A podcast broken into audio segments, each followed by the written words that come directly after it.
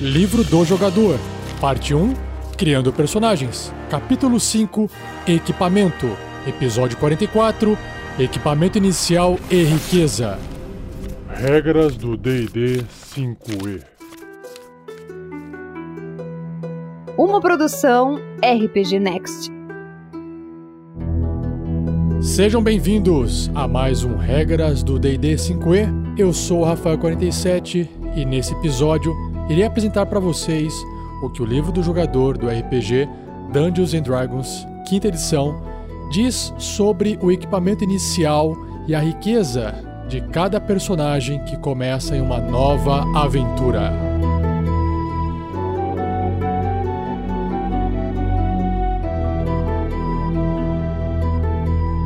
Seja você também um guerreiro ou uma guerreira do bem. Para saber mais, conheça nossas metas e recompensas na campanha do Padrim em www.padrim.com.br barra rpgnext.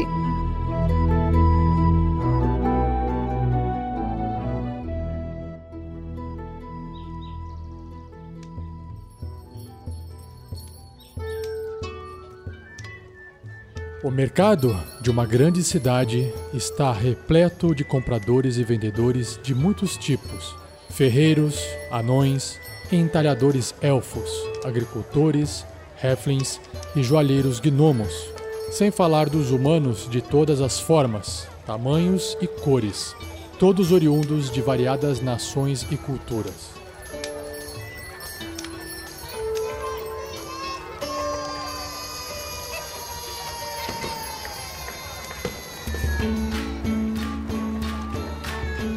Nas maiores cidades, quase tudo o que se possa imaginar é colocado à venda, desde especiarias exóticas e roupas de luxo, até cestos de vime e espadas de trem. Para um aventureiro, a disponibilidade de armaduras, armas, mochilas, cordas e bens similares é de suma importância, uma vez que o equipamento adequado pode significar a diferença entre a vida e a morte em uma masmorra ou numa floresta indomável. Esse capítulo detalha o comércio de mercadorias mundanas e exóticas que os aventureiros geralmente acham úteis quando enfrentam ameaças presentes nos mundos de Dungeons and Dragons.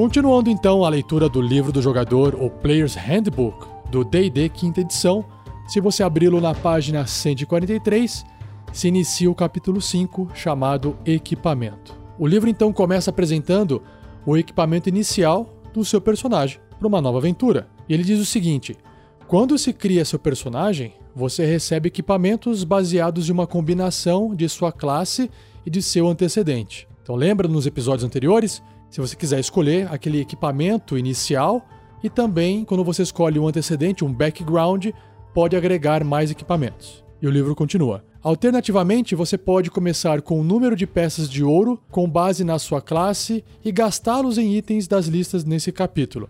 E aí eu vou descrever depois para vocês uma tabela chamada riqueza inicial por classe, onde você vai poder determinar a quantidade de ouro que o seu personagem terá para gastar. Você, jogador, decide como seu personagem adquiriu esse equipamento inicial.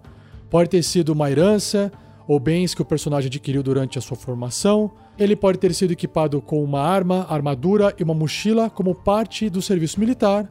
Pode até ter roubado seu equipamento.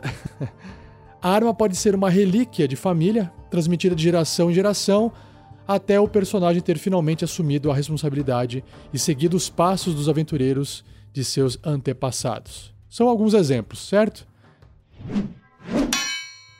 Então, trazendo aqui a tabela riqueza inicial por classe, começando com o bárbaro, você vai pegar dois dados de quatro faces, vai rolar, e o número que sair, que vai poder ser de 2 a 8, vai multiplicar por 10 moedas de ouro. Então isso vai poder ser 20 moedas de ouro até 80 moedas de ouro como moedas, como quantidade de dinheiro inicial do seu bárbaro. Já para o bardo são 5d4 vezes 10 moedas de ouro, o clérigo 5d4 também vezes 10 moedas de ouro, o druida 2d4, o guerreiro 5d4, o monge 5d4 moedas de ouro sem o multiplicador de 10. Ou seja, ele é 10 vezes mais pobre do que as outras classes.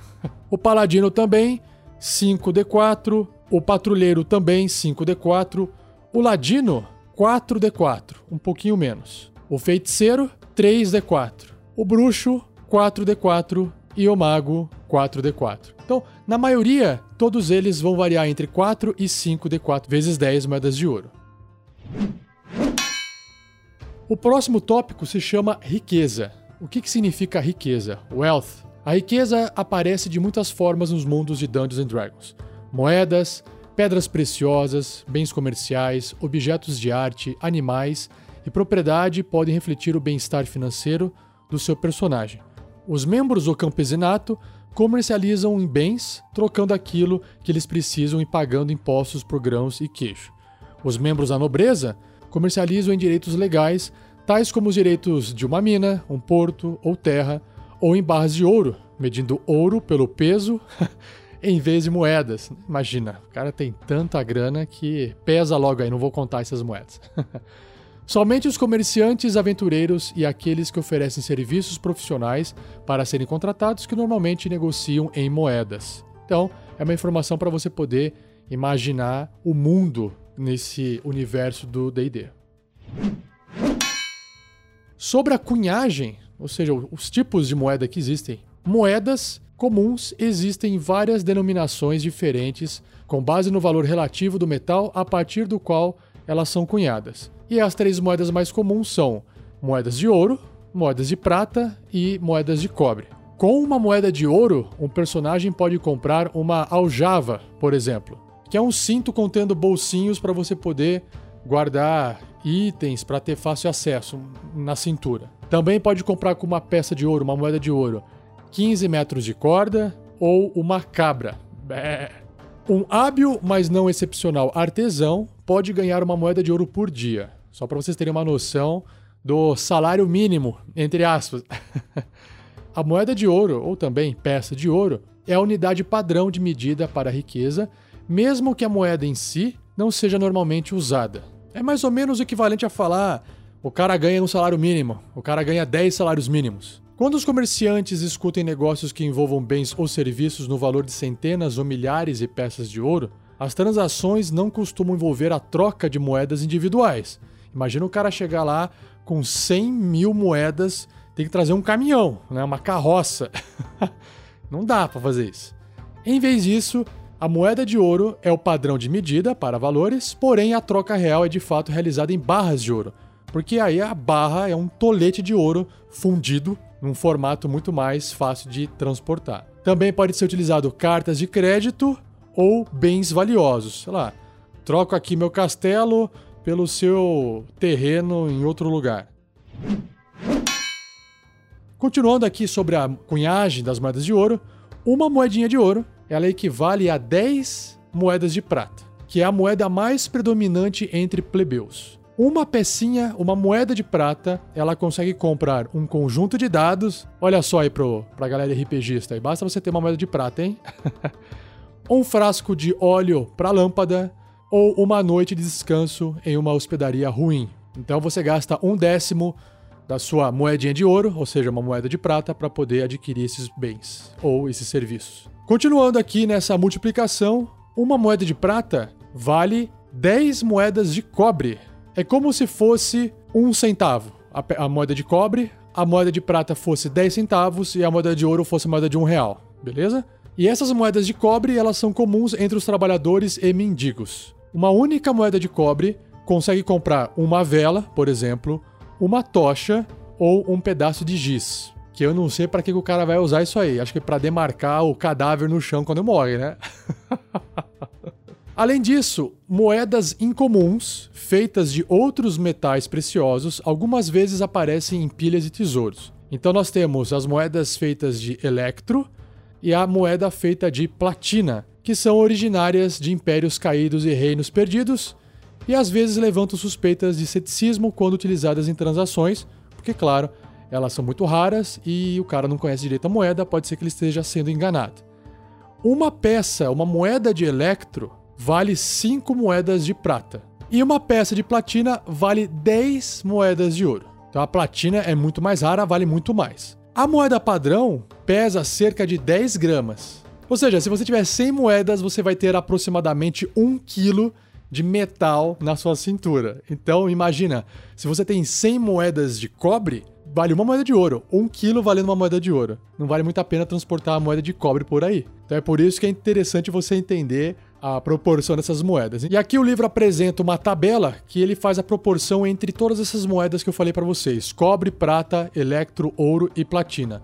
Então, só para efeito de comparação, se você tivesse uma moeda de platina, essa moeda de platina valeria o mesmo que mil moedas de cobre, que daria 10 quilos de moeda.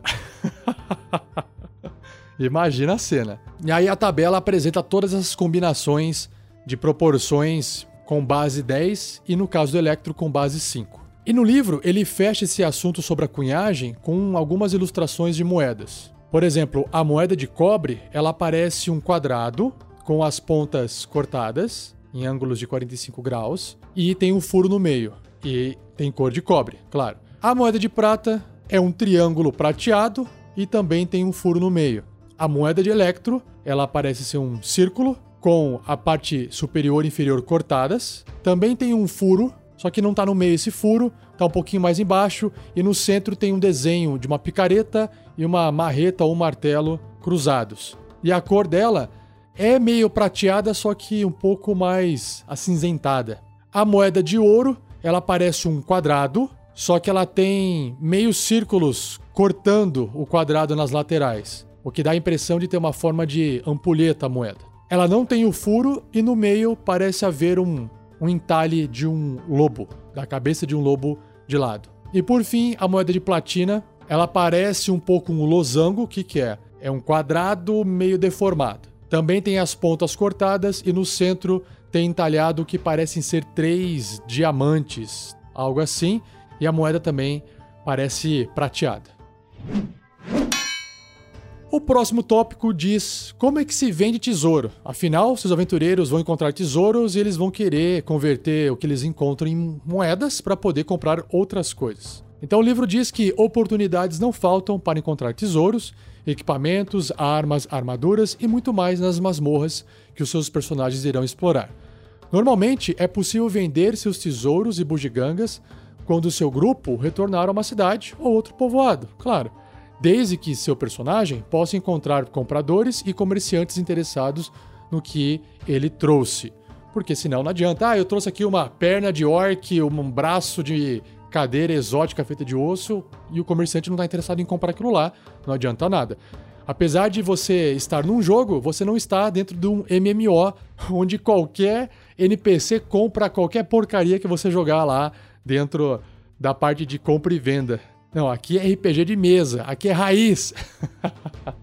então, sobre as armas, armaduras e outros equipamentos, com uma regra geral, armas que não estão danificadas, armaduras e outros equipamentos valem metade do custo delas, da tabela, que a gente vai ver lá na frente, quando vendido no mercado. Então, se você achar algum item que tem um valor de 10 moedas de ouro no mercado, você consegue vender pela metade do preço e o comerciante vai te pagar 5. Armas e armaduras usadas por monstros raramente estão em boas condições para serem vendidas. E aí é uma sugestão que o livro dá de, meu, senão os caras saem pegando toda a arma, toda a armadura de todos os monstros que vivem lá em condições lamentáveis e aí vão querer vender aquilo lá por um, uma puta grana. Não, aquilo lá é lixo pra galera que é comerciante, ok? A não ser que sejam um item de um chefão que tem boas condições, o um item mágico, aí é óbvio, né? E falando em itens mágicos, é o próximo tópico, que o livro diz que vender itens mágicos pode ser um problema. Por quê? Encontrar alguém para comprar uma poção ou um pergaminho não é muito difícil, até aqui beleza. Mas outros itens estão fora do domínio da maioria, exceto os nobres mais ricos, porque vai custar muito caro. Da mesma forma, além de alguns itens mágicos comuns o seu personagem normalmente não irá se deparar com itens mágicos ou magias para comprar. O valor da magia vai muito além do simples ouro e deve sempre ser tratado como tal. Então, para todos os efeitos, a ideia é de que ninguém vai sair comprando item mágico por aí, porque o valor do item mágico muitas vezes nem tem um valor no mercado. Claro, se você chegar lá assim, ô oh, vendedor, comerciante, eu tenho aqui uma espada mágica fodona cara fala assim: Meu, eu tenho aqui, sei lá, minha fortuna é de 50 moedas de ouro, você aceita? Se o personagem aceitar e quiser vender, beleza. Mas o item mágico provavelmente pode valer centenas de moedas de ouro e ninguém vai ter esse dinheiro para te pagar. Ou poucos terão, apenas os nobres, talvez, como o livro sugeriu. Já sobre gemas, joias e obras de arte, esses itens retêm o seu valor total de mercado. Então, achou lá uma obra de arte que vale 100, você consegue vender por 100. E claro que o seu personagem poderá trocá-los por moedas ou usá-los como moeda para outras transações. Para tesouros excepcionalmente valiosos, o mestre poderá exigir que o seu personagem encontre um comprador em uma grande cidade ou uma comunidade maior, em primeiro lugar, porque se trata de obras de artes, pedras especiais, gemas, enfim. E por fim, sobre bens comerciais. O que significa isso? Nas fronteiras, muitas pessoas realizam transações por meio de escambo. Lembra o que é escambo? Lembra da escola? É aquela troca de mercadoria, eu te dou um saco de arroz e me dá um quilo de feijão. Então, como joias e obras de arte, bens comerciais, barras de ferro, sacos de sal, gado, entre outros, conservam o seu valor total no mercado e podem ser usados como moeda. Bom, então assim a gente encerra esse episódio introdutório sobre esse capítulo 5 de equipamento. Nós teremos mais outros episódios pela frente para discutir e detalhar todo tipo de equipamento normal. Não vamos entrar em descrições de equipamentos mágicos, porque isso é só no livro do mestre. Eu espero que você volte aqui na semana que vem para continuar acompanhando a publicação desses nossos regras do D&D 5e, beleza? Se você gostou desse episódio, por favor, não esqueça de compartilhar com seus amigos e amigas, jogadores, jogadoras, mestres e mestras, beleza? Se você quiser adicionar alguma informação, continuar essa discussão sobre esse assunto, acesse o nosso post desse episódio, deixa lá um comentário. Se você escutou esse episódio dentro do YouTube, deixe lá seu comentário também, que a gente vai trocando uma ideia e as outras pessoas também podem ler o seu comentário e deixar as suas opiniões. Se você gosta do nosso projeto, não deixe de nos apoiar em padrim.com.br barra rpgnext. Confira nossas metas e recompensas lá, que eu acho que vocês vão gostar. E, claro, vocês vão poder conhecer o nosso projeto chamado Guerreiros do Bem. Então é isso, pessoal. Muito obrigado por ficar comigo até o final desse cast. E não percam o próximo episódio, onde eu irei falar sobre armaduras e escudos. Obrigado, um abraço e até o próximo episódio.